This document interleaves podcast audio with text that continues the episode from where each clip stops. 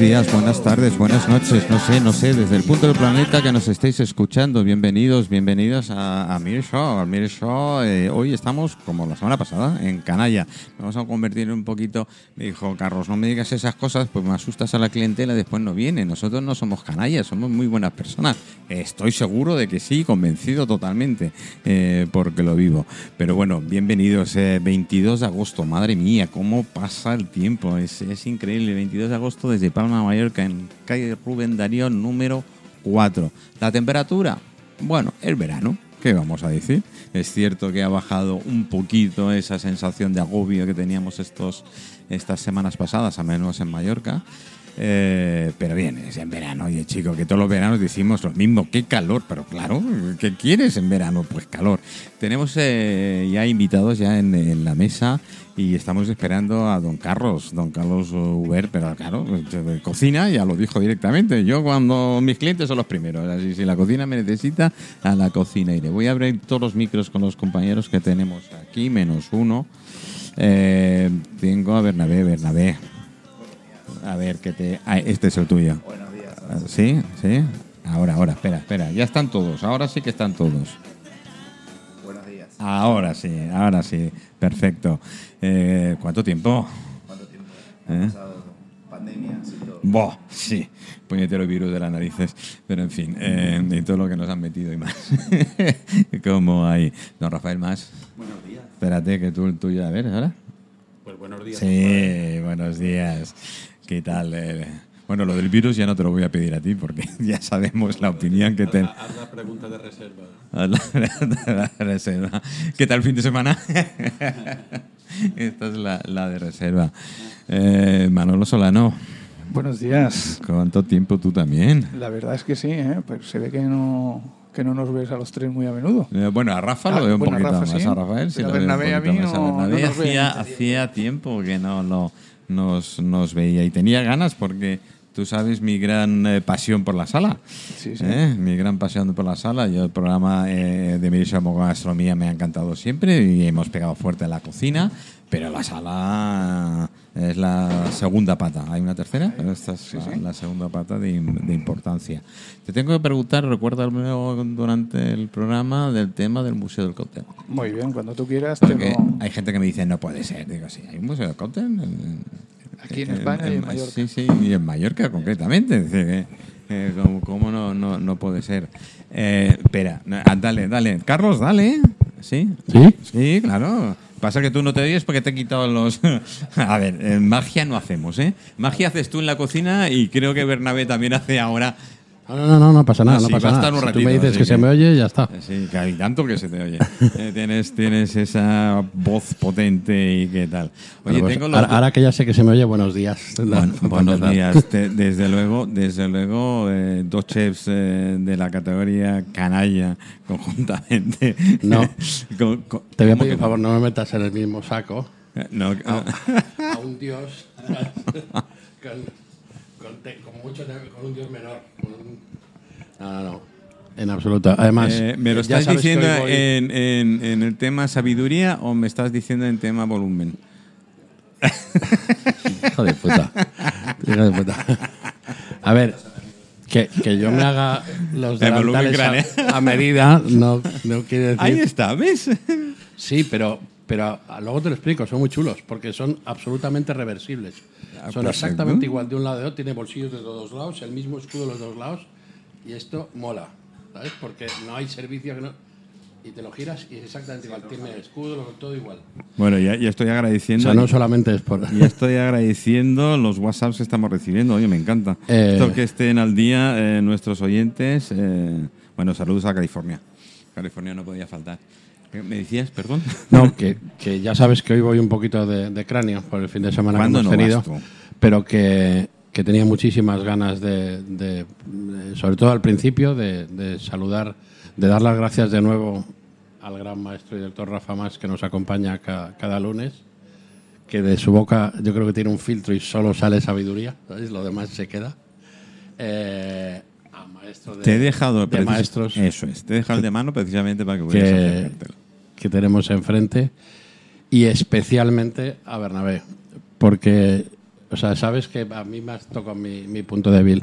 No solamente como chef y como cocinero, en donde el nivel técnico es envidiable, sino como persona y como empresario. O sea, tú sabes que muchas veces está sin querer uno explicando algo y al final sale. Por ejemplo, con Vandal, o sea, y al final es que. Eh, Yo me acuerdo. Lo digo delante de él y lo digo detrás de él. Es un tío, primero, que lo primero que hizo fue como cogiendo lo mejor del, del modelo americano, de que cuatro amigos agarran una idea y luchan y pelean por ella. Fue, fue, Pero- dura, fue dura el día de esa resaca, ¿eh? Pero, pero además con unas ideas clarísimas, con un concepto que funciona eh, y que además es capaz de reproducir, eh, que es, es- o sea, donde nadie encuentra cocineros, no hay cocineros, no hay personal.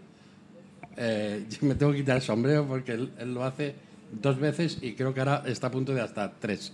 O sea, eso... Y, y- y creo que es un Eso reto, no un te digo que me lo mejores, igualamelo y no puedes. No puedes. Entonces, para mí es, es, el- es- es lo máximo. Sí, porque No- no se- cuando yo me acuerdo cuando ya a principio de Mire Show y tal con el Vandal, el concepto la gente de en principio lo tenía un poco mm, a ver, ¿qué es esto? ¿Dónde nos vamos a meter, no? ¿Eh? Pero a ver. Pues fue un poco así, la verdad que causó de todo tipo de reacciones, ¿no? De gente que, que igual ya acostumbrada a romper un poco el molde, enseguida eso le, le atrae. Y luego gente que, que al principio no lo entendía, pero que bueno, al fin y al cabo ha pegado fuerte y, Porque no es fácil cambiar cambiar eh, esas digamos costumbres, ¿no? De que la gente Lo que tenemos pasa es que igual en este caso. Y por entonces, Fue duro ¿sabes? porque al final, el primer tiempo, es verdad que, que se notaba que, que igual eh, no, no fue una cosa de abrir y pegar, ¿no? Al principio hubo unos 6, 7 meses de. de igual entraba gente, se sentaba y se iba. Eh, pero bueno, la verdad que fue esto de que, como dicen, ¿no? De, de creer en tu, en tu visión, en tu forma de hacer. Eh, los tres socios somos de, de la gastronomía, Ujú. dos chefs, un jefe de sala sommelier y tenemos mucha experiencia y, decíamos que bueno, estamos creyendo en lo que queremos hacer, de la forma que lo queremos hacer y fue eh, quedarse pre- prendado al, al concepto y a todas por él, porque nosotros creíamos que lo que estábamos haciendo estaba muy bueno. Entonces fue una cuestión de tiempo y fue creciendo. Eso suele ocurrir en, eh, gente que, no, que monta un proyecto, porque claro, eh, lo dicho, ¿no? Decir, cuando ocurrió el boom de económico y la gente después vino para abajo, todo el mundo montaba un bar, un restaurante o algo para salir un poco de- del tema. Pero encima que tengas una idea muy clara, que creáis en la idea, porque la mayoría que han montado no tenían, no montaban y punto. Pero vosotros teníais una idea muy clara, un concepto, sobre todo muy claro de lo que... Lo que pasa en el mundo de la restauración y bar y demás es que mucha gente subestima y cree que cualquiera puede abrir un bar. Eso es, Y ese es el gran problema. Como si cualquiera creyera que puede ser cirujano. dice, ven, que te voy a operar. Bueno, Quitando Jack el distripador, los demás... no- Es una cosa que evidentemente igual eh, no tiene la complejidad de, a, a nivel de que tienes una vida en la mano, un cirujano, ¿no? no puedo compararlo con eso, pero me refiero que es un negocio como cualquier otro y has de saber y has de tener una formación y una carrera profesional para poder ejecutarlo correctamente. Esto eh, eh, esto es casi igual como el shake, shake, shake. Tengo a Manolo Solano aquí. Buenos días de nuevo. Y, to- días. y todo el mundo se cree que menear esa cutelera es fácil. Es cualquier cosa. No, no, eh, si es lo que pasa. Yo cuando entro en un bar y alguien me dice, me he inventado un cóctel. Uf, miedo. Os lo digo en serio. Porque bueno, con la comida tú puedes decir, me está mal y tal, pero con alcohol por medio es peligroso. Es peligroso. eh, y más con las bebidas que ahora están saliendo, ¿no? Ahora eh, Oye, tenemos, eso tenemos tene- kombucha. Tenemos que hablar un día de mucho de eso, ¿no? tenemos mate, tenemos aguas con sabores y tal, y te mezclan algo. He visto hacer un, un, un gin tonic que más que un gin tonic era un potaje. todo menos era- gin tonic. potaje, entonces se nos va un poquito eh, lo que él ha dicho. Él ha dicho un- una clave que es experiencia. Experiencia. Esa, para Sí, mí, a la hora sí. de montar un negocio, incluso a, a la hora de emprender algo. Mm. Eh, nosotros en la escuela tenemos los chicos que yo siempre digo que hay concursos que nos hacen mucho daño. Sí. No porque el Masterchef y todo esto, y te llegan Tú, los chicos. tú di los nombres, yo paso después el sombrero y cobro comisión, Eh, tranquilo. pues no, sé, no sé si hablando así podremos pasar. el- Porque te llegan los chicos y, y lo primero que te Lo dicen, tengo le, le hablas de cocina, le hablas de cocina y te dicen, ¿cuándo empezaremos a hacer Ah, a decir, esferificaciones, eso, hu- sí. humos, espumas? ¿Dónde va? Cuando aprendas a hacer el puto huevo frito. Eco. Pero con la coctelería pasa lo mismo. Le dices, bueno, vamos a empezar con el tema y te dicen, vamos a hacer coctelería. Y te hacen gestos tirar- de, lanzar botellas o, o el café. Voy a empezar a dibujar. Primero limpiarán la máquina de café hasta que no esté del todo limpia. Pero quiero decir que, que- y, y luego se- incluso habrá alguno que se atreverá a abrir un negocio. Porque se cree que, que abrir un negocio es, bueno, lo abro y sin pensar lo que viene antes, el dinero que hay que vender, las ideas, el concepto. Porque la idea te puede gustar a ti. Sí, pero sobre todo es la actitud Pero que tienes al cliente abrir. le va a gustar. Sí. ¿Sabes qué pasa? Que, que yo creo que, que una de las que lo hace más complejo es que está muy ramificado. Es decir, si yo quiero abrir una, por poner un ejemplo, una clínica dental y soy odontólogo, más o menos lo voy a saber todo de ese campo.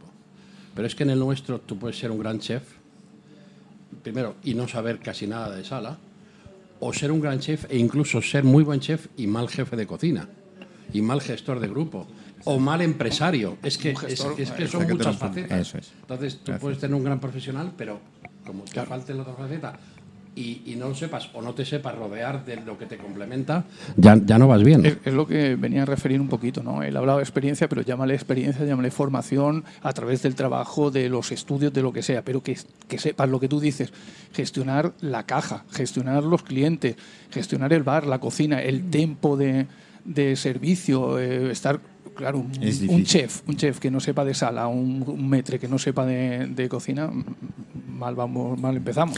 Eh, voy a aprovechar porque además eh, ya lo saludo otra vez a Rafael, Rafael más. Eh, oye, alinear todo esto es difícil.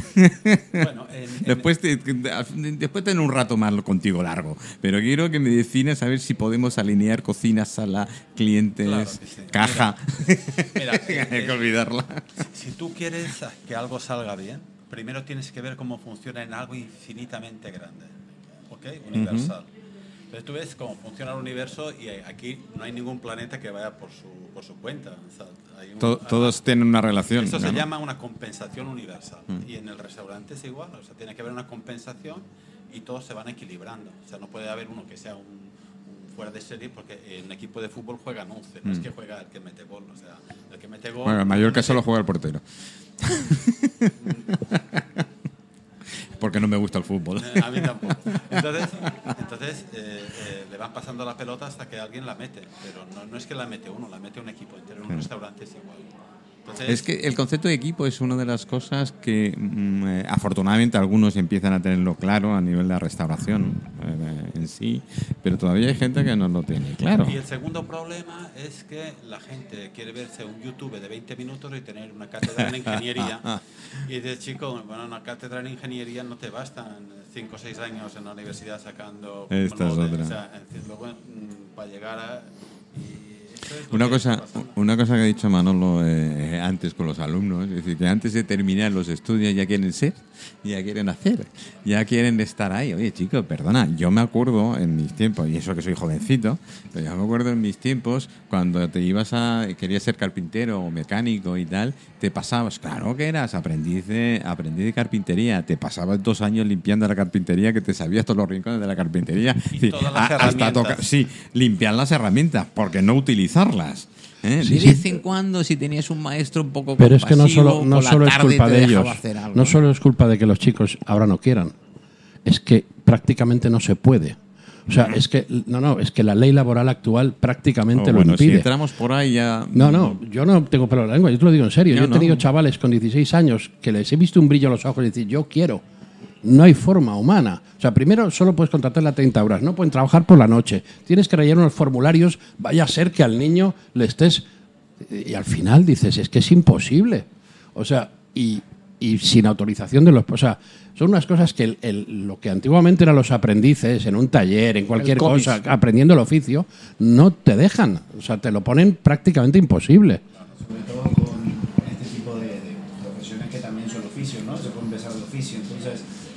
pasa que la ley no recoge eh, ningún contrato que pueda ser de, pues esto, de un aprendiz, ¿no? Entonces, Y es verdad que no hay contrato de lo más- aprendizaje. Lo más bajo que se puede contratar cuesta un dineral. Y la diferencia entre categorías es tan, tan poca que ¿por qué iba yo a contratar a un chico que no tiene experiencia o tiene meses de experiencia y no contratar a un cocinero que puede tener 4 o 5 años de experiencia me cuesta 100 euros más? ¿Quién va a contratar a ese chico? Es un, es un sinsentido. Claro, entonces Sí, debería existir, sí. y, y yo, a ver, no soy político, pero lo veo bastante sencillo, un tipo de contrato Por eso lo ves sencillo, porque no eres político. Claro, pero un tipo de contrato donde se pueda eh, corroborar que es una persona, un chico de 18 años que acaba de terminar el colegio, que puedan corroborar que no tiene vida laboral y es su primera experiencia laboral y se pueda contratar a esa persona como aprendiz, por ejemplo. Para evitar luego, evidentemente, que hagan trabajo de aprendiz a gente que lleva 5 años trabajando. Pero bueno, vamos, esto con una extensión de trabajo se soluciona, digo yo. No sé. Bueno, eh, hoy, hoy, hoy- no, sí, eh, Manolo, eh, hoy en día hay otras formas, lo que es querer hacerlo. Sí, ¿vale? sí, Porque, a ver, yo en esto, lo que él le dije de inspección y tal, si se hicieran de verdad y se cumplieran, ¿cuántos funcionarios hay? Perdona, la, la funcionaria se ha multiplicado por 5 en los últimos 10 años. Yo en el año de la pandemia tuve cuatro inspecciones de A trabajo ver. en el mismo centro. Yo entiendo la primera, entiendo la segunda, me sobró la tercera, la cuarta. En cuatro inspecciones encima, todo correcto. Pero sí, Porque, se- porque, por eso, porque estaba correcto. ¿Para, para qué ¿Pero eso tuvo otra? No, no van a otros sitios que no está correcto. ¿Para qué pido? Pero ahí está. Bueno, y con los políticos no nos vamos a... ¿no? Hoy no, ¿no? Eh, Carlos, Hoy, hoy no ¿toca? toca. Hoy no toca, ¿no? Depende. ¿Cómo que depende? Depende, yo no me metas en comprometo. qué tal. Yo no me comprometo. Es que en realidad tú vas a ver que es un sistema basado en la corrupción.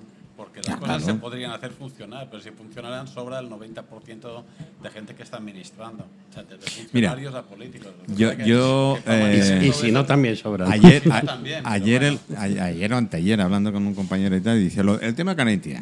Dice una cosa tan sencilla como renovarte el carnet de. Yo me acuerdo, hay gente que me dice, coño, pero ya estás hablando con temas. No, no, yo es que la democracia, yo es una frase que estoy circulando muy mucho, la burocracia matará a la democracia, si no la ha matado ya. Ya la ha matado. ¿eh? si no la ha matado ya. Desde el primer momento que se, se, se, eh, escribió y se, y se puso en marcha la Constitución, nació ya muerta directamente. Y a partir de aquí, bueno, lo que iba a carnet de identidad, no, tiene que pedir usted ahora, llenar este formulario de no sé qué, con este formulario de tal, pero además traiga la foto y tiene que pedir hora para que tal. Vale. Antes, yo me iba, yo me iba o nos íbamos a, a la Policía Nacional con una foto, con tu carnet de identidad antiguo, lo entregabas ahí y con suerte en una hora lo recogías. Pagabas, no sé si se pagaban 25 pesetas o, o algo así de la época. Y ya está. ¿Y, y- y ahora por qué? Especial, para abrir un local de, de- de una, un- una cafetería, un bar, un restaurante. Joder. Antes pedías, solicitabas los permisos, o sea, No, te no me- venía no, hacia- no me, no me toques. Bueno, eh, Bernabé está abriendo uno nuevo. Luego dice que no hable de. Hoy, eh, hoy, hoy eso acaba en un baño de sangre. O sea, porque o está, sea, es está que, claro, si me buscas, me Estamos- encuentras. Te- te- está, hoy está, hoy está estoy a hurgando, final está de mes. Además es una semana muy especial para mí, así que... Cuando también genera que eh, los restaurantes, los grandes restaurantes que pueden abrir hoy por hoy, empezar un local de cero, es decir, tramitar una licencia nueva y demás, es tan difícil que empieza a estar cada vez más en manos de grandes cadenas que sabemos que no es la mejor gastronomía. Entonces al final lo que tienes es, como en toda gran ciudad, un atajo de, eh, no sé si puedo decir marcas, Sí. de Burger King, de McDonald's, de cadenas de comida chatarra, que sí se lo pueden permitir, porque a, nivel negocio son un gran negocio, pero en la gastronomía son porquería. Entonces, ¿qué pasa? Que los que tenemos ar- eh, somos más artesanos, ¿no? Y, y- y amamos lo que hacemos y queremos encarar un proyecto, abrir un restaurante nuevo, más vale que te busques un local que tenga ya una licencia, porque como no tengas que tramitar una licencia nueva es imposible lo que te piden. Y encima va- vas un poco perdido, porque son tantos pequeños detalles. Ah, Ahora mismo ya reconocen que no dan. O sea, lo dicen abiertamente. Ahora mismo no dan. caso, el caso de Palma igual es que somos muchos. Entonces que... Sí. Yo lo he mencionado antes, no voy a mencionar el nombre ni la zona porque es fácil detectable, pero hay un señor que factura una cantidad, es un barucho, eh, con mis respetos, ¿eh? siempre cuando es un clásico de barrio de, tal, de toda la vida, y este hombre ah, bueno, pues va facturando bien, la verdad es que muy bien comparado con otros locales. ¿Qué hace? Está comprando otros locales al lado, por el tema de la, de la licencia de apertura y tal. Ya los tiene abiertos, es decir, no necesita papeleo y tal. Claro, eso es lo único que yeah. es seguro. Mm, mm. Y encima pues, tienes que tener día uno, no es que, bueno, vamos a armar un plan en el que puedas ir mejorando este local hasta que se adecue a según qué, qué situación. Es que es, el, es... el, traspaso es la única opción. Lo que pasa es que, con la salvedad, que las terrazas no se traspasan. Ya. Yeah. O sea, ahí tienes que. Y entonces. Es donde te pillan. Bueno, no me voy a entrar más al tema porque no, no, voy a buscar no, la ruina. Pero te digo que a veces eh, es, es, hasta Mira, gracioso. Eh, Bo, coño, ponemos están, un poquito. Están sembrados. Nosotros nos han concedido un metro cuadrado de terraza. No, un metro cuadrado. de Un terraza. metro cuadrado. Pongo un poquito de música y Es ponemos una orden. broma, ¿no? Pongo un poquito Tal de cual. un poquito de música y ponemos orden.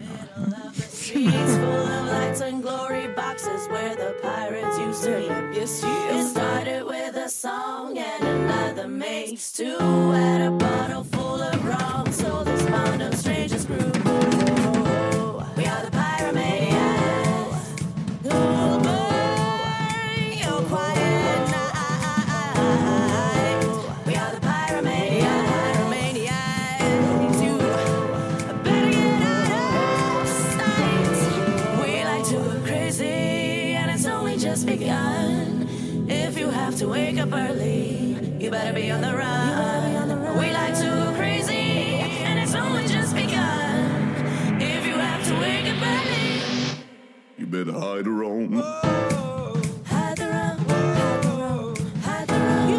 Bueno, ya, ya voy poniendo un poquito de orden por aquí, porque la verdad es que, eh, eh, en fin, aquí tenemos... no está abierto el micro todavía, ¿eh? Pero lo abro ahora a todos. Eh, bueno, total, que me estáis quitando la idea de montar cualquier tipo de local de restauración.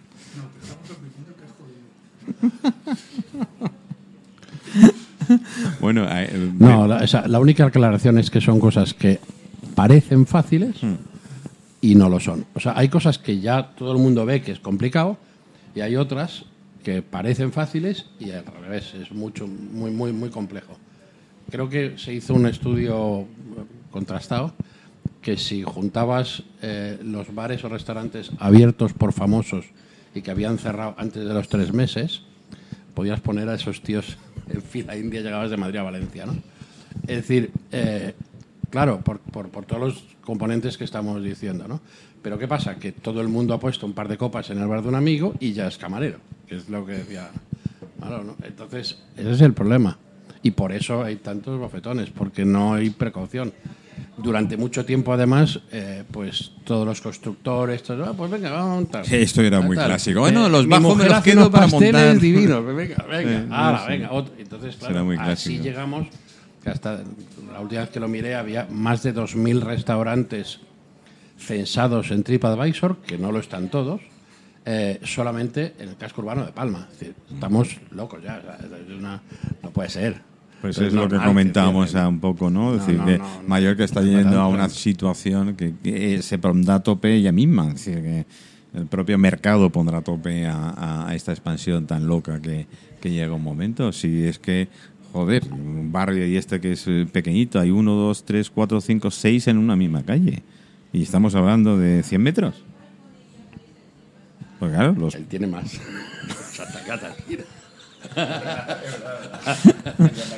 Pero a ver, es que eso son, son, son zonas. Bueno. De- de- eso es normal. Cuantos más a ella, me- mejor. Voy con Bernabé un poquito. Eh, que te- este sí que tiene cojones, ¿eh? Sí, Sí, a mí porque se me quedó una cosa, porque no sé si recordarás en el primer programa o de los primeros que fue contigo y me preguntabas eh, un poco para explicar el concepto de, de lo que era canalla. Soy y una de las canalla. primeras cosas que eh, ni siquiera sé en dónde se inspiró Bernabé, pero, pero yo sí me inspiré en, en- en Mandal, es cuando él rompe el molde de carta con compartimentos estancos de entrante frío, entrante caliente para compartir ensaladas, pastas, arroces, carnes, pescados. Hostia, y dice que eso me la suda. Claro. Yo rompo todo y yo te digo, yo tengo esto para ofrecerte. Un poco como antiguamente en una taberna, ¿no? Tengo una sí, pizarra y tengo sí, esto. sí, y tú ordénatelo como te salgan las narices, Y- cómetelo primero, como si empiezas por el postre, como haces tú, por si acaso no hay mañana. Claro. Y, y- que es un sacrificio empezar no, por o sea, por- por- ¿por el plato que más te gusta? ¿no? Pues eso es el, el- el- Eh, esto una es de las, día que- de las cosas que más eh, admiración me producen, porque es lo que él dice. Cuando rompes moldes, al principio es duro. Un día tenemos Pero que... luego, Sí. el que pega primero pega dos veces. Pega dos veces. Un día tenemos que hablar esto de primeros, segundos, terceros, cuartos, postres. Yo no lo he entendido nunca, porque al fin de cuentas, como los horarios. Es decir, tienes que desayunar por la mañana, comer al mediodía, merendar por la tarde, cenar por la noche. Pero a ver, ¿esto qué es? Yo, mm, cuando tengo hambre, como. Y, y, y como lo que me apetezco. El tema de los postres, bueno, quien me conoce y va a un restaurante, es verdad, el postre. Porque primero es porque soy goloso. Segundo, si el local tiene un postre muy apetecible, ¿para qué coño me voy a aguantar toda la comida y pasarme todos los platos para comerme el que más me gusta? Y si después no tengo sitio. Me lo tengo que comer. ¿Ves gente comiéndose el postre con una cara así de como decir, que ya no puedo más? Por favor. Hay, hay un grande que, que lo dijo, que se debería empezar por el postre, Claro. porque el futuro es incierto. Bueno, yo iba con la, el atrevimiento que tiene Bernabé. Porque además de abrir, tienes uno en Valencia, si no me equivoco. Sí, ¿eh? en Valencia fue lo primero que hicimos. Eh, nosotros, como dije antes, somos tres. Eh, socio de Valencia es chef de la cocina japonesa. Ujú. y, Ah, bueno, pues ya la. y lo primero que hicimos fue abrir un restaurante ahí que Sí. capitanea a él. Eso fue el, el primer puntapié. Yo trabajaba aquí para un grupo de restauración, Ujú. para aquel entonces no era un grupo, Ujú. luego lo convertimos en un grupo. Y, y bueno, ya luego de, de unos años de haber sacado ese grupo adelante, digamos, de haber dejado esos restaurantes funcionando, mm, ya había cumplido un ciclo y fue la- el paso a abrir bandas, ¿no? Que lo que, lo que buscaba era hacerlo todo a mi manera, ¿no? Llega un momento que eres eh, ¿no? jefe de cocina, chef, chef ejecutivo. ¿Y ahora qué hago? Ya, ya llega un momento que tomas todas las decisiones menos tres o cuatro y ya. Ya dices. En mi caso era hasta esas tres o cuatro quiero tomar porque empieza a ver, que es normal, ¿eh? pero empieza a ver como una lejanía entre la forma de ver las cosas de los propietarios y uno, ¿no? Y al final, como se dice, ¿no? el que pone el dinero manda siempre. Mm. Entonces, bueno, llegó un momento que dije, pues tendré que poner el dinero. Y así... ¿Qué? Espera. ¿Qué era la que te quedaba? Claro, claro. Y así, bueno, así no nos animamos a hacer, a hacer banda. Qué bueno. Eh, eh, y ahora el atrevimiento, bueno, ya has, ya me has contestado con, con lo de Valencia. Eh, ¿Un japonés?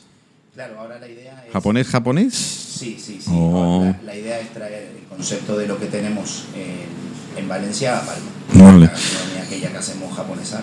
Vale, porque tú sabes que mucha gente confunde solo el sushi con Japón y poco más. ¿eh? Me está pasando mucho porque, eh, sobre todo la gente que no es del rubro, me dice, ¿vas a abrir un sushi? No.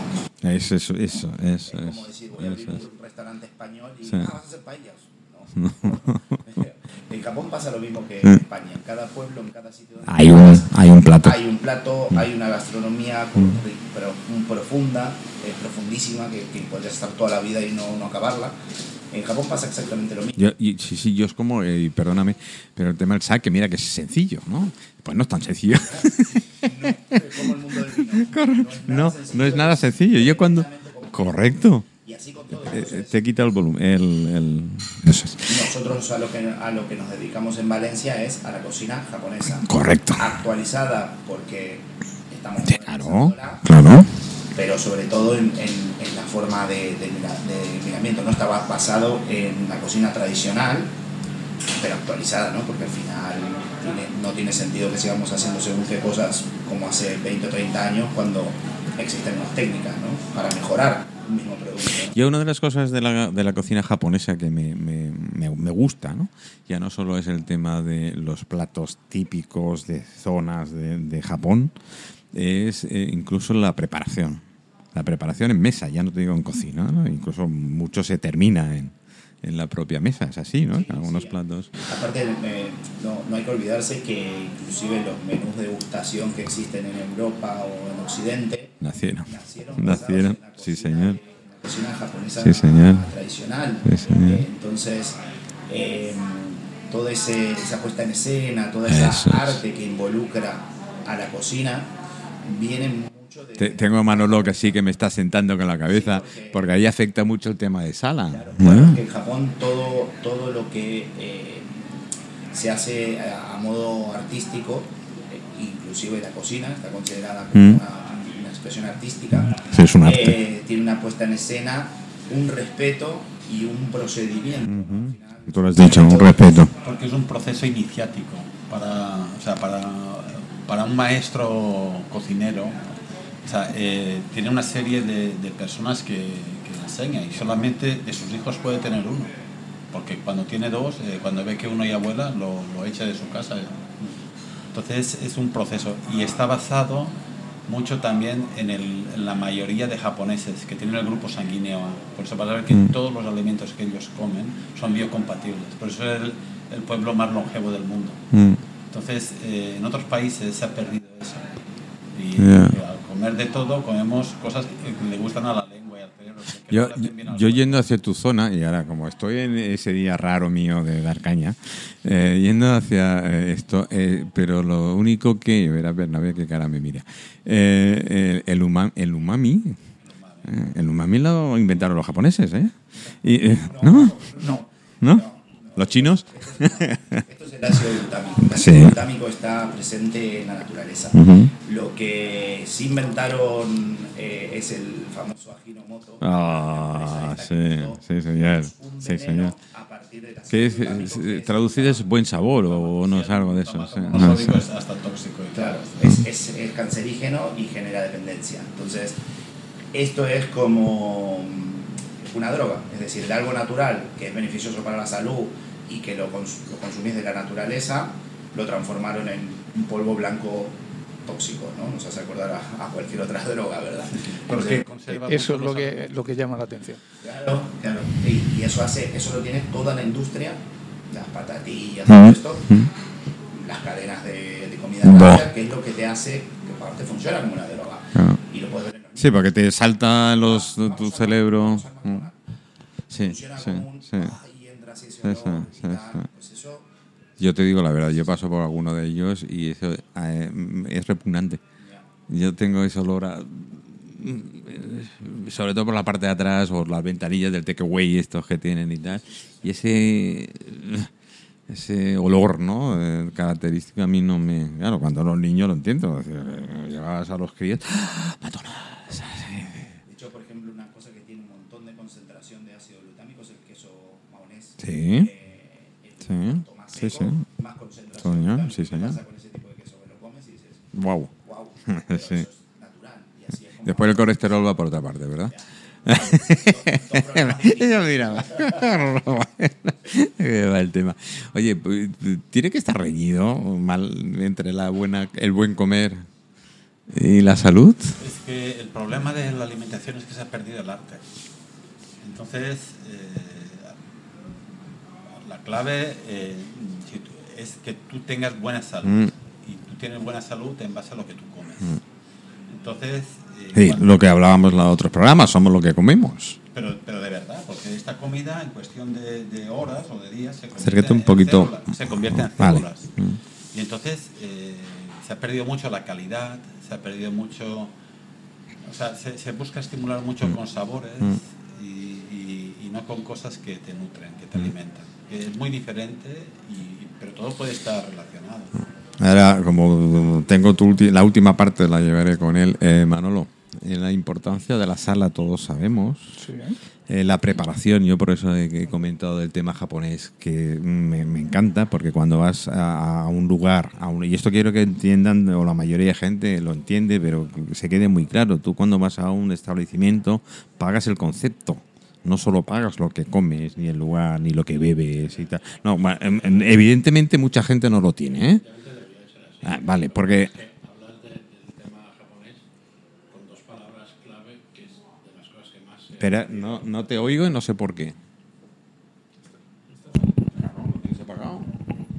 ¿Ahora? Ahora sí. Vale.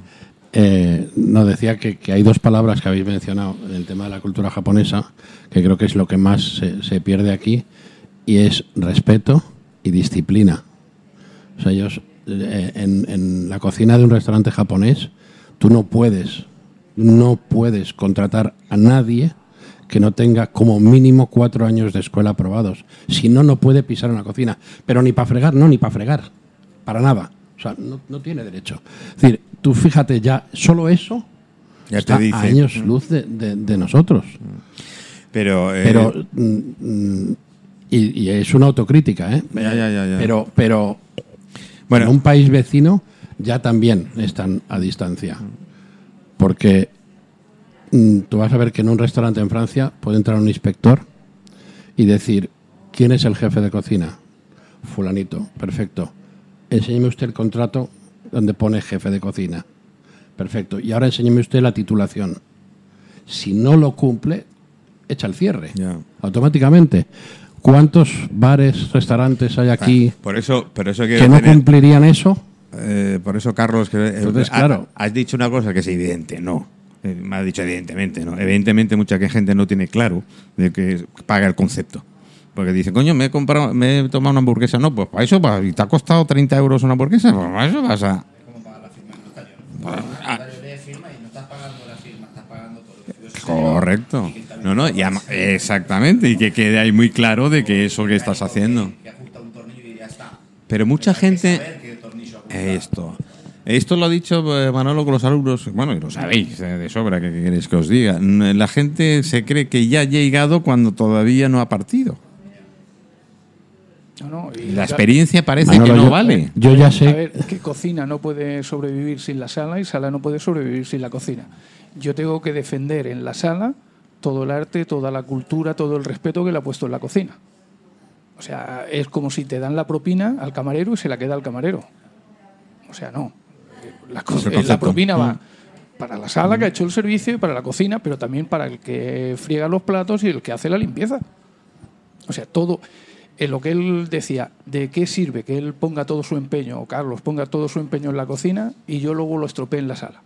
Porque he querido llevar cuatro platos, porque llevaba el dedo metido en el plato, porque no he sabido explicarle lo que era el plato, porque no he sabido aconsejarle bien a la hora de tomar las bebidas o, o incluso a la, a la hora de coger la- la- lo, que va a, lo que va a comer, O simplemente porque no, la- no se ha transmitido. ni más ni menos. O sea, si este señor hace una tempura súper especial, no sé qué, y tú te pregunta el cliente y tú dices, ¿esto es pescado frito? Pescado frito. Ya lo hemos jodido, ¿sabes? Y lo habías llevado bien, había llegado bien a la mesa, pero Sí, ya sí. lo hemos cagado después. Claro.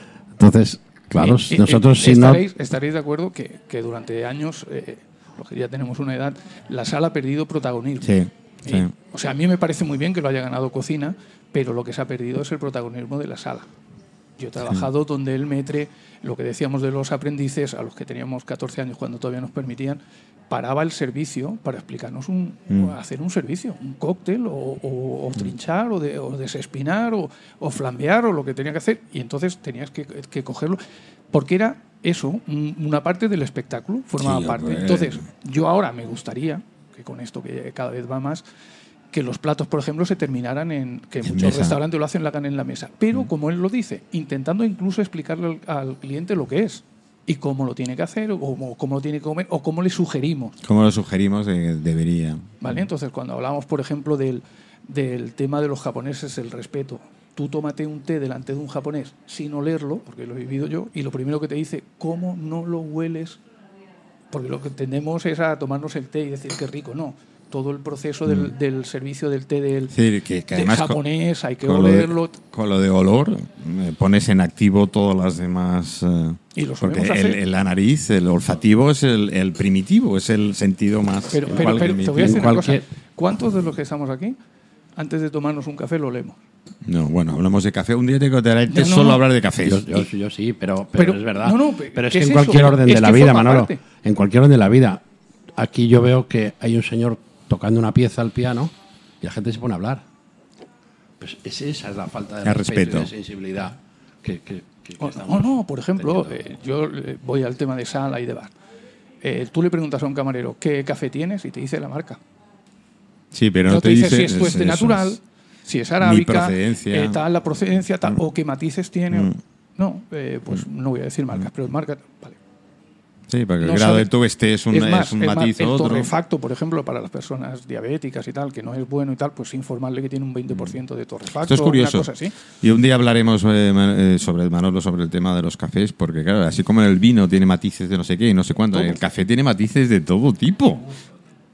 Y puede llegar creo que a Es más, 800 matices Sí, escucha, diferentes. no, no, pero es que tú con- convergeréis conmigo que él puede hacer la mejor, o podéis hacer la mejor comida del mundo y estropearla con un mal café. Sí. Y te- de- de- del local es te lo vas último con- que te llevas. de- del, del local te vas el retortijón que te está dando el café. Bueno, y a mí si me ponen un Macallan al lado, que se me pone. Vale, pero, pero, vale, eh, te vas con la Sí, sensación del sí. Macallan, pero Sí, pongamos es- que te pongo es- un Braveheart no, de estos que ponen en el, No, el a ver, ha sido broma, pero te lo digo en serio. Es decir, que Mente- lo último que te vas del local es eh, eso. Es decir, lo que tienes en, la- en las papilas gustativas ahí de entrando y efectivamente la visión, que es otro de los puntos que siempre. Además, ¿por qué siempre nos acordamos de lo malo? Hombre, Es verdad, siempre Eh, eh, eh, cuando haces referencia, pero. un Si yo el pero no me gusta nada. yo creo que es porque un- hay estudios sobre ellos. Un cliente que está enfadado mosqueado por algo Mm. influye, bueno, eso lo puedes saber, en, en torno a unas 20 personas, Mm. mientras que uno contento pues influirá entre 3 o 4, porque dice, ¿qué tal? ¿Todo bien? y tal. Pero uno que está enfadado se queja de la comida, de la bebida, de los baños, de la limpieza, ya empezará a quejarse de todo y te dirá al final, no vayas, a ese, no hoy, vayas a ¿eh? ese sitio. Especialmente en nuestro negocio. Claro. Especialmente en nuestro Como- negocio. como se enfade con en la donde comida, eh, todo, España ¿eh? es un país que se ha convertido en un país con 50 millones de chicotes. Eh, y entonces. Bueno, eh, a ver, somos yo puedo 45 millones de personas que sabemos hacer la mejor paella del mundo. Claro, pero. pero en mi país es la pero mejor. eso pero eso trae consigo que yo puedo estar eh, en la sala de espera de un pediatra en donde es un seguro privado tengo cita concertada llevo dos horas esperando y no digo nada pero estoy en un restaurante de vacaciones cenando no tengo prisa y porque han tardado cinco minutos Uf, ya estoy como un monta, poseso la escribiendo en TripAdvisor y diciendo de todo. ¿Sabes? Entonces, mm, con nosotros es especialmente cruel ese tema. Estamos a Rafael, eh, en el a, ver foco. que, eh, a estos señores, mm, ¿qué le decimos de nuestro cuerpo con esas sabrosísimas comidas que nos preparan? Es que eh, el, el maestro eh, lo que hace es eh, sacar la mejor versión de sí mismo, no solamente para eh, darle una sensación emocional, mental y conceptual al comensal, sino que eh, le, le- le transmite una medicina. Porque el arte, por ejemplo, de preparar el café es un arte. O sea, un café bien preparado Yo cuando veo que la chica se le olvida el mango y está sacando No, no, ahí. no, no, no, no. Mira que es un, es- yo he vivido 21 años en Italia. Tengo eh, familia directa de Colombia, que son los mayores productores de café del mundo, o sea, sin ser empresas, o sea, como personas en Colombia. Entonces es, es- es un arte, es una ciencia, eso, eso no es una broma.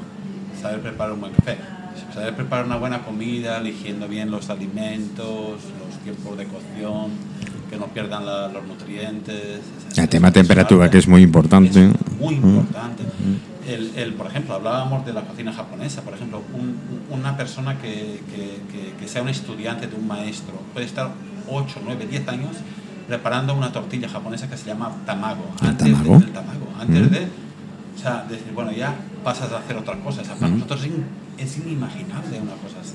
Sí, aquí lo- lo- Para un europeo es inimaginable Los huevos fritos nos cuesta. inimaginable. Entonces, eh, bueno, eh, la práctica es la que da la maestría, no la teoría.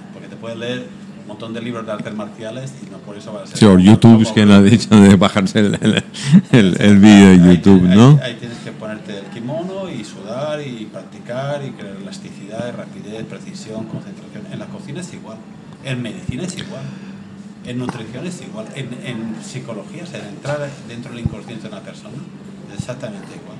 O sea, no es que tú te... es- pero lo que nadie eh, se ha dado cuenta, o muy pocos se han dado cuenta, es que cuando te conviertes, o sea, tu trabajo, te conviertes en tu trabajo. O sea, no, no, no, no eres cocinero con una etiqueta de cocinero, sino que te vuelves el alimento que cocinas. O sea, tú le estás entregando algo y esta información, la persona que lo consume, que lo bebe, lo siente. O sea, va a formar parte de esta persona. Esto es un arte.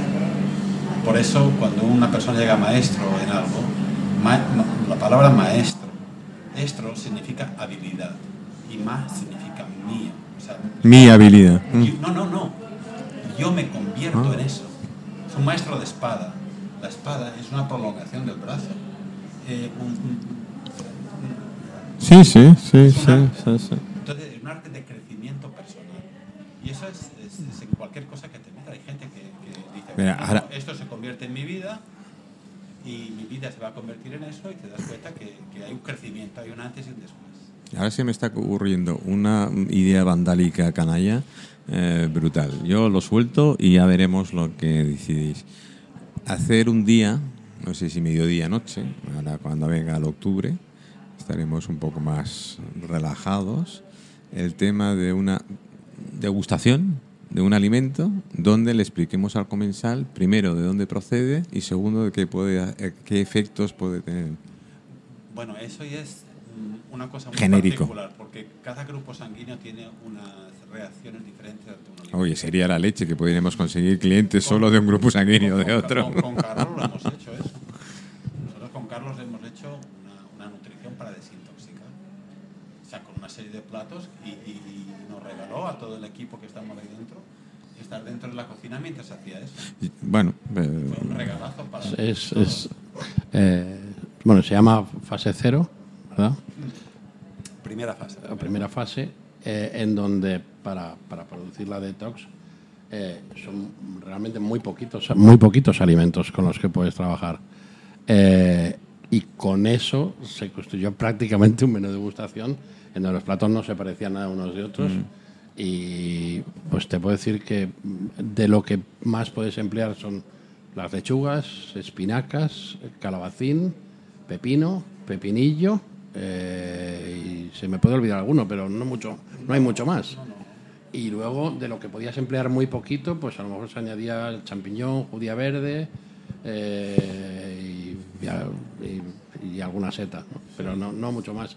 Entonces con, con eso hacer seis platos diferentes y luego además un postre, no te creas que no tenía el, guasa. el helado, el helado eso con el un helado. de proteína. bueno, eso era un poquito la idea, decir, pero yendo sobre los, los platos que normalmente hacéis o sobre la, la comida que normalmente hacéis, no un, un- no un menú de son Pero bueno, lo que fue un experimento. eso, eso sí, eh, eh, pero de- respecto a lo y que en tú dices, se puede hacer. O sea, es hay, hay una especie de casi imposible y es que como, como cada persona es diferente, cada persona Afortunadamente. tú no tendrías que hacer un traje a medida. O sea, yo te voy a cocinar para ti, después para ti, después No, no, no, no es diferente. O sea, eso. es no, casi no, no me habéis cogido la idea. Es decir, la idea es, y, eh, estos son los platos que vamos a degustar. ¿eh? Y dependiendo de, ¿eh? genérico, evidentemente, después es, es un tema para ir concienciando un poco a la gente de saber lo que puede comer, dónde, producto natural, cómo. Es un poquito esto, porque hay gente que te vende productos kilómetro cero y la acaban de coger en Tasmania. Lo que Pasa que debe haber un túnel entre Tasmania Eh, en, en plan de lo que hacen divulgación. en Sublimotion con algún plato. Sí. Sí, bueno, un, un poco lo que dice. No te, no te, no- no- eh, Carlos, no te escuchan, ya te lo digo. Eh, yo te digo que la idea es un poquito lo que decía, lo que decía eh, Manolo, es decir, que mm, da la sensación de lo que es, lo que estás comiendo te lo voy a. Te lo Sí. Y te digo además, animal salud, ¿qué puede? Mm, genérico, evidentemente. Pero, pero creo que incluso como valor añadido. Eso, Tú, ha- tú has eso, sacado el eso. kilómetro cero, ¿no? Pues explicarle que se hace con, con productos cercanos y tal, que creo que en salud va muchísimo mejor. ¿Es cierto o no es cierto? 1500% mejor que ese kilómetro. Porque el cuerpo está adaptado, bueno, pues, mil cosas. Incluso eh, es un disfrut, ¿no? Eh, de- el poder disfrutar, pues. es- Sí, de nuestros cosas amigos que de es- Groenlandia se han manifestado. Sí, llevábamos un par de No, sí, semanas eso, que no eso sí se puede hacer. O sea, es, es llevar el tema de los alérgenos o las intolerancias, pues todavía más allá, más información. Está. Eso Bueno, sí, eso sí. Eh, ha sido una idea, ¿eh? es decir, a partir de Oye, aquí yo me eh, ofrezco a cualquiera de las no sé cómo vamos de tiempo, No, pero vamos mal yo- de tiempo porque ahora necesito 10 minutos con Pues Rafa. yo no me gustaría que hoy nos fuéramos sin que Bernabé nos cuente un No. poquito lo que se viene. El Japón, Ya tengo ganas de saber más. chafardero que es.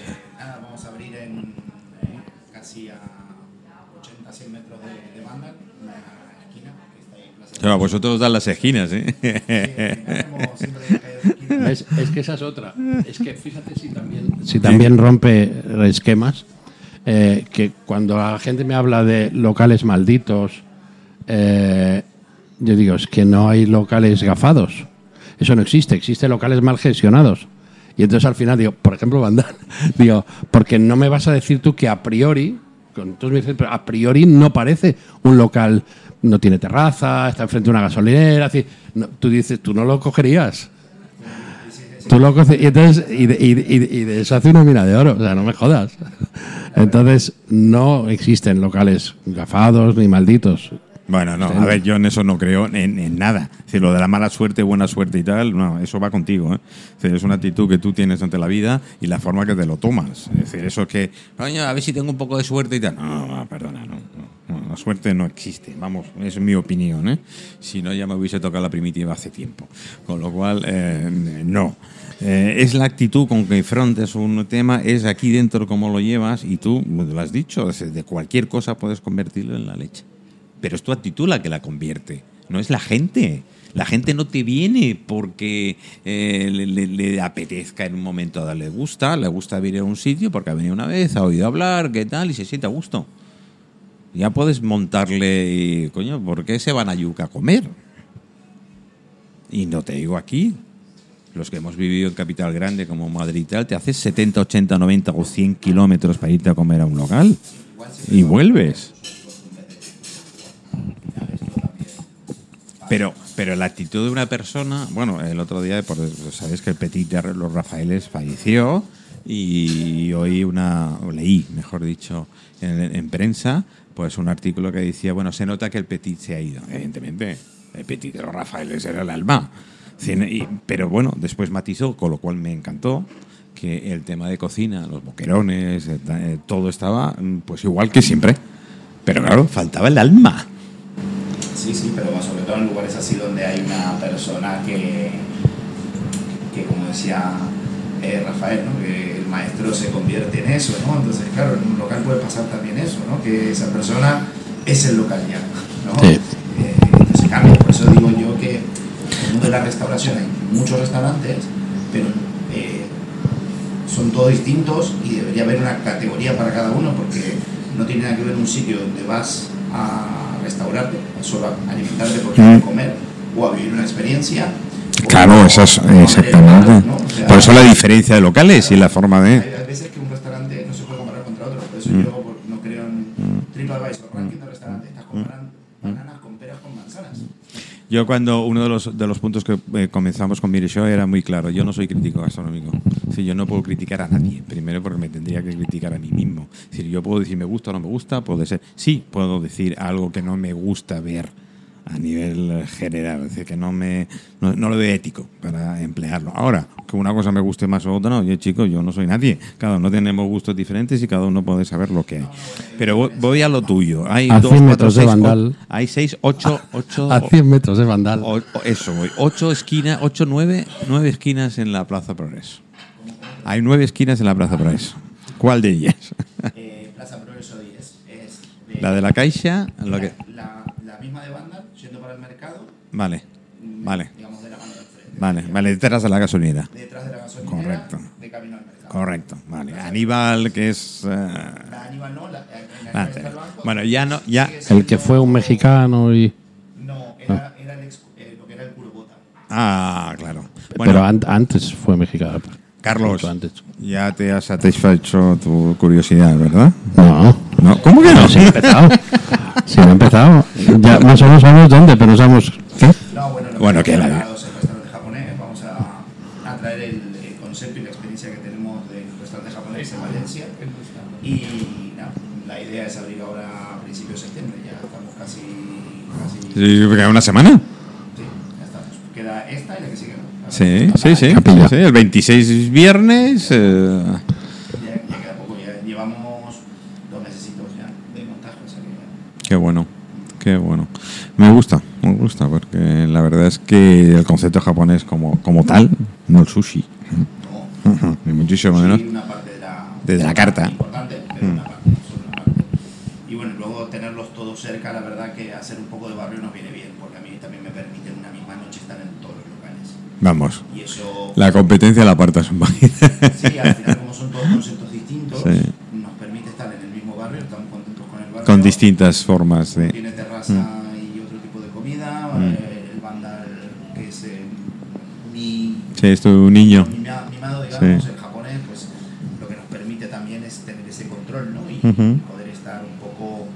Eh, control, en realidad, es estar al lado del equipo. Mm. ¿no? Hablamos antes de los equipos, para nosotros el equipo es lo primero. Sí, que se siente apoyado. El equipo es lo primero Correcto, es correcto. Yo no sigo a mis clientes, mm. me sirvo a mis camareros. Mm. Yo no cocino a mis clientes o a todos mis clientes, yo cocino a mis cocineros. Mm.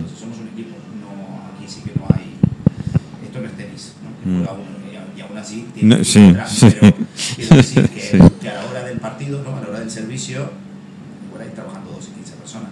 Sería muy necio pensar que el importante soy yo, ¿no? Entonces, eh, de eso se trata, ¿no? De, de- de apoyar el equipo y de tener un equipo y de concientizarse que hoy por hoy, aparte se está manifestando, ¿no? Con este problema de personal que hay. Hay problema personal porque hay que empezar también a valorar más el equipo Bueno, y a tratarlo hay- mejor en muchos.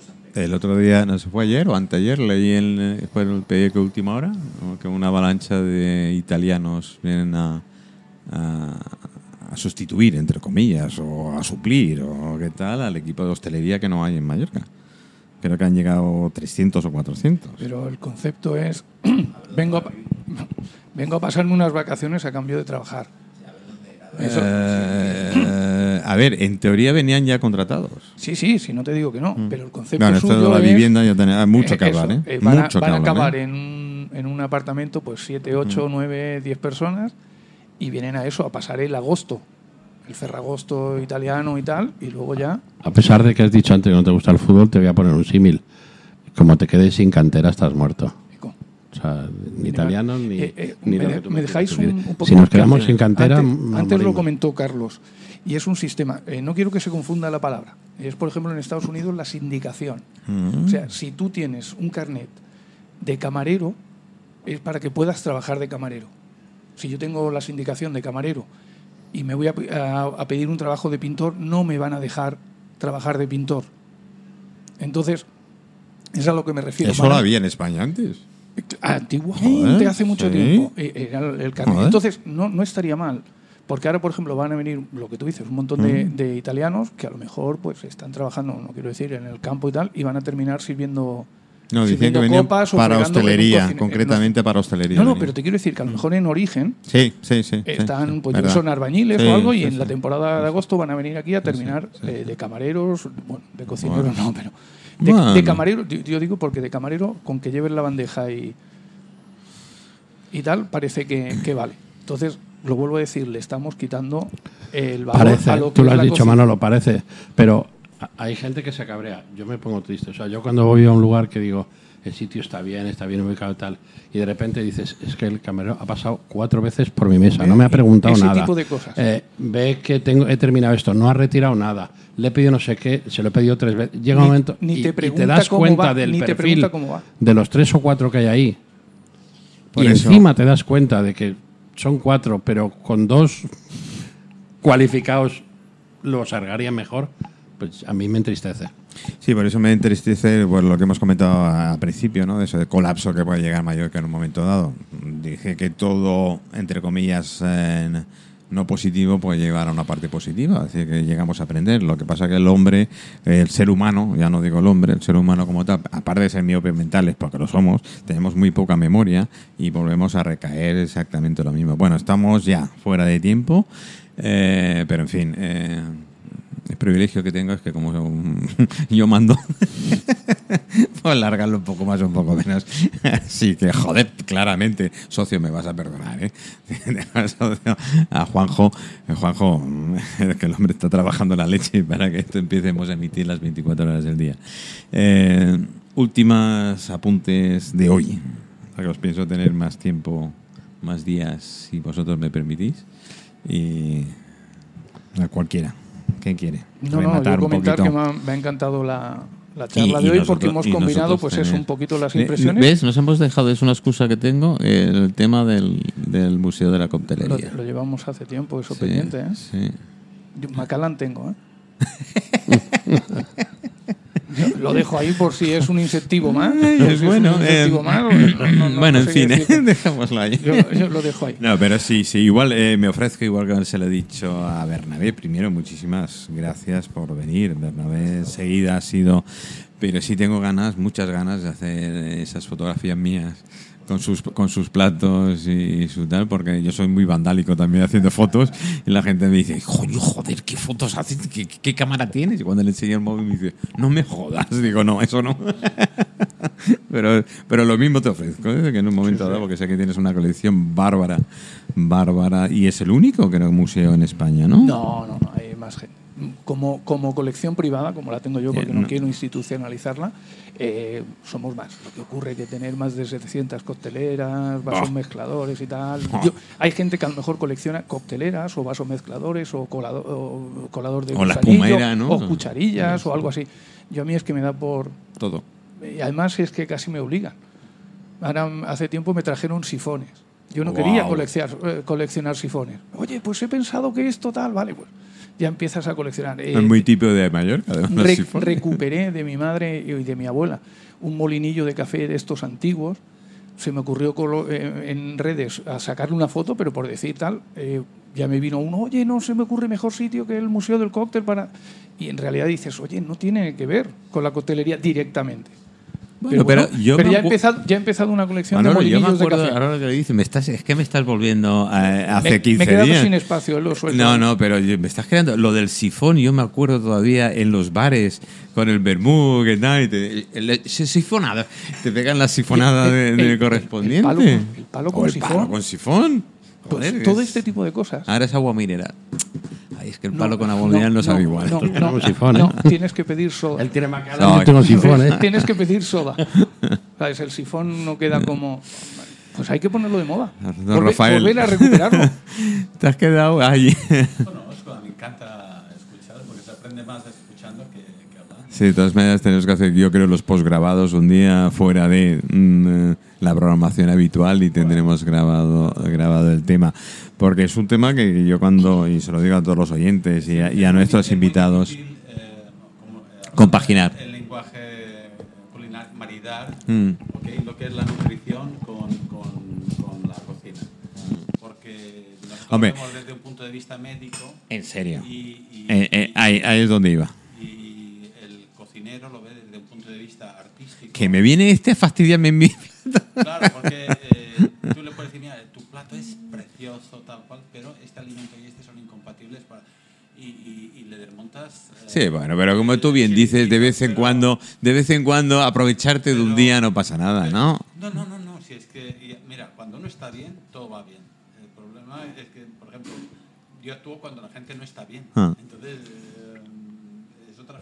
Bueno, pues Eh, Pero me encanta. Cuando, Te- tenemos cuando que no encajar. hablas de, de estar bien, te voy a poner un ejemplo. ¿eh? Eh, hay gente que, que se le ha ido un poquito la pinza. Tengo ¿Un que decirlo. poquito? Sí, no, te lo digo y ahora me daréis la razón. Han venido a pedirme un mojito vegano. Un margarita sin Con mis alcohol. respetos, ¿eh? Y le tienes que explicar, a ver, margarita lleva tequila, lleva licor de naranja, un cuantro, un curazao y zumo de limón. ¿Qué te pongo? ¿Zumo de limón? Claro. Entonces, hay, hay unos conceptos. Y, y un, ¿Qué es un mojito vegano? No lo sé. Porque yo no le he puesto nada de animal, ni de huevo, ni clara, ni... Entonces, hay conceptos que Bueno, creo que a la gente se lo venden. Sí, sí, sí. Y ¿Sabes ellos- ¿Qué pasa? Que eh, esto es como, como uno que se convierte en un fanático religioso. Es un fanático, pero no tiene eh, conocimiento de religión. Entonces, eh, eh, aquí pasa igual. Hay mucha gente que, bueno, pues que se han hecho vegetarianos Mm. y a lo mejor para su grupo sanguíneo es letal. Bueno, Bernabé, a ver.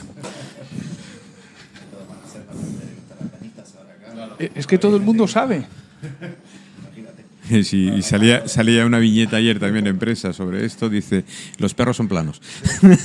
Un grupo de pulgas. Dice, los perros son planos. Me gustó, me gustó. Pues oye, gracias eh, por venir. Estaré más. Si quiero hacer, eh, si tú me permites, evidentemente, el tema. A lo mejor nos escapamos y un programa también eh, lo podemos hacer tranquilamente ahí en, en, en, en porque me lo acaban, me lo están pidiendo. Yo te lo digo en serio, te WhatsApp y demás. Esto es la gran ventaja que tenemos con Mireshow después de unos cuantos años. La gente creía que no íbamos a volver, sí hemos vuelto. Tocaos, pero hemos vuelto. Bueno, tocaos de peluquería, quiero decir, que la gente no vaya. Don Carlos, Muy feliz hoy más que nunca. porque ya te lo he dicho desde el principio, eh, hay gente muy grande en nuestra profesión, pero luego están las debilidades de cada uno. Este señor es la mía. Así que es como si soy niño y me dices que va a venir al programa Papá Noel. Pues, ¿qué Per- quieres que perdona? Papá Noel ya está, ¿eh? Ya, no empecemos a suplantar identidades y demás. porque Bueno, pues en- entonces, entonces lo diré de otra Porque manera. como me quite, Santa me quiten la eso de la Santa Claus. Santa Claus. Eh, pues muy bien, que- queridos amigos, queridos oyentes, ya habéis oído, ¿eh? hoy no habéis visto, veréis las fotos, que ya ahora haremos alguna que otra más en- en- y las publicaremos en Face.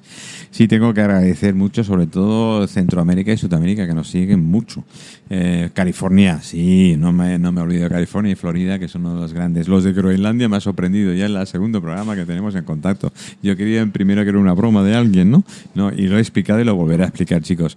Son unos eh, pescadores vascos que van embarcados en la flota del atunero que tienen en la zona de Groenlandia y demás. Y claro, y un día conectaron, en- eh, que eso es la ventaja que tiene tiene las redes y, tiene todo el internet y dijeron, coño, hablan español, ya por lo menos he conectar y se han enganchado al programa, con lo cual le- lo agradezco. Y los demás ya, ya tal. Eh, nos vamos, nos vamos, nos vamos todos y hacemos la foto de rigor correspondiente. Rafa, que no te puedes ir sin foto. ¿Y, y a quién pongo? Pues money, queremos dinero.